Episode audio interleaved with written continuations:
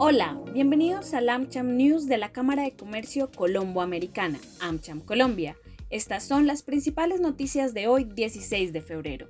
1. El ministro de Hacienda, José Manuel Restrepo, inició el día de hoy una visita a Estados Unidos con el fin de socializar el plan financiero del 2022 busca sostener diversas reuniones con organizaciones americanas que estén interesadas en invertir en Colombia, además de poder resaltar el avance que ha tenido el país en términos de déficit fiscal y en la reducción de deuda pública. Escuchemos la declaración del funcionario. Vamos a tener interacción con más de 40 fondos de deuda pública del mundo entero Vamos a contarles lo que hemos evolucionado en la reducción del déficit fiscal, en la reducción de la deuda pública respecto del Producto Interno Bruto de nuestro país.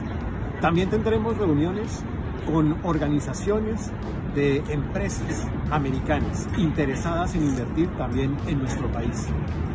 Vamos también a interactuar con tanques de pensamiento, contando el avance de Colombia en crecimiento en sus finanzas públicas, y tendremos mañana en la ciudad de Washington interacción también con el Tesoro de los Estados Unidos y con el Fondo Monetario Internacional, así como los entes multilaterales como el Banco Mundial y el Banco Interamericano de Desarrollo, que también son fuentes de financiación para Colombia.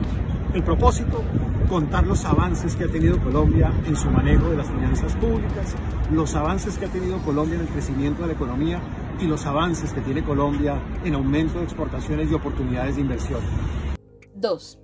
El Comité de Asuntos Arancelarios, Aduaneros y Comercio Exterior recomendó al Gobierno Nacional reducir a cero y por seis meses el arancel para 176 subpartidas arancelarias que se importan al país y que no tienen registro de producción nacional.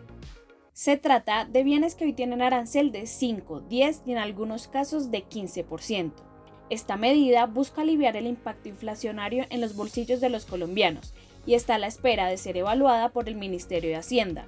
En caso de ser aprobada, los productos que se encuentran dentro de estas subpartidas del posible nuevo tratamiento arancelario son alimentos, bebidas, harinas, cereales, semillas para productos agrícolas, aceites esenciales, diferentes tipos de papel, complementos alimenticios, algunas herramientas, entre otros. El próximo 22 de febrero, Aliadas, la alianza de 31 gremios y asociaciones que reúne a más de 6.000 empresas de Colombia, tendrá su primer Congreso Nacional para analizar temas que trascenderán en la próxima década como tecnología, digitalización, empleo, sostenibilidad, tributación y estabilidad jurídica.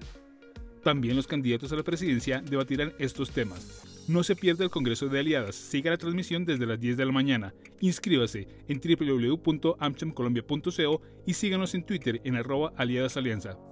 3.